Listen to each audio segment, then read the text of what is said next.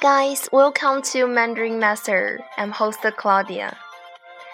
Well, the phrase for today is 新手。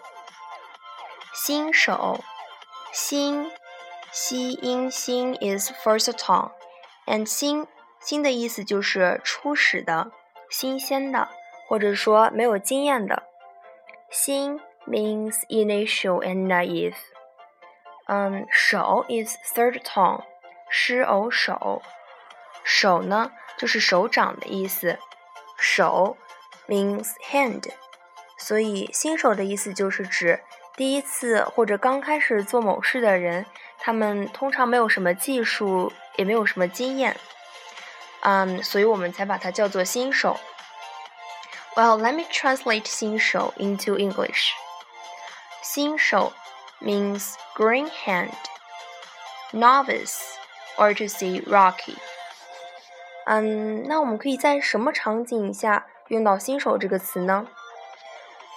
比如说，做某事不熟练的人，我们就会把它叫做新手。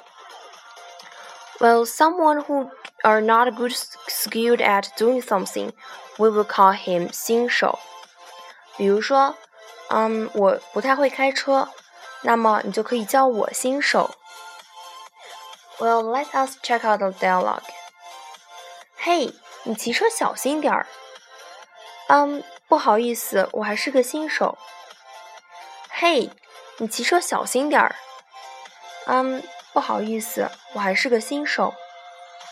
Well, um, do you understand this dialogue? Um, here I will give you an English version. Um, hey, be careful when you ride back. Um, I'm sorry, I'm still green at riding.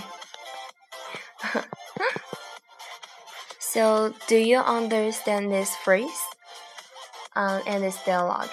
So, if you have any question or suggestion, please send me an email and I'd like to see your feedback. See you next time.